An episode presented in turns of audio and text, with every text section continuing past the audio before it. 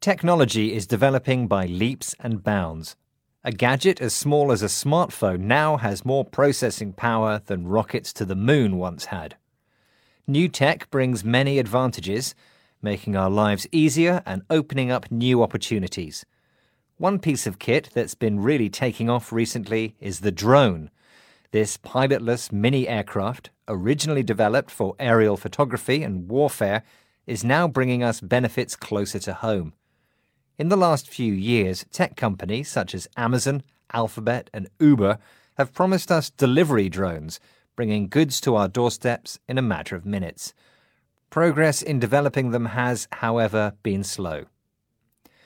Drones are helping to connect with and enhance the lives of people in remote locations. In the UK, the Royal Mail wants a fleet of 500 drones to help deliver the mail to far flung communities.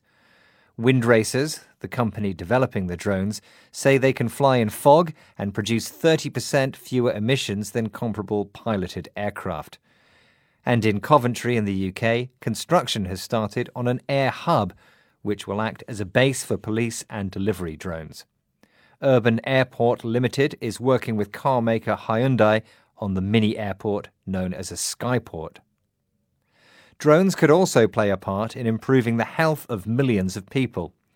In Zanzibar, for example, they're being used to spray wetlands against malaria. And writing for BBC Future website, Harriet Constable describes an incredible development project by the University of South Australia.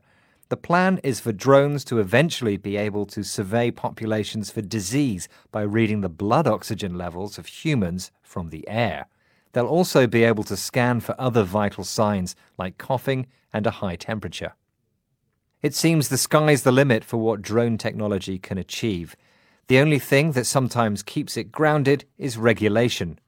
Writing for the BBC, Jessica Brown says if our skies are to become as crowded as our streets, airspace rules need updating to prevent accidents.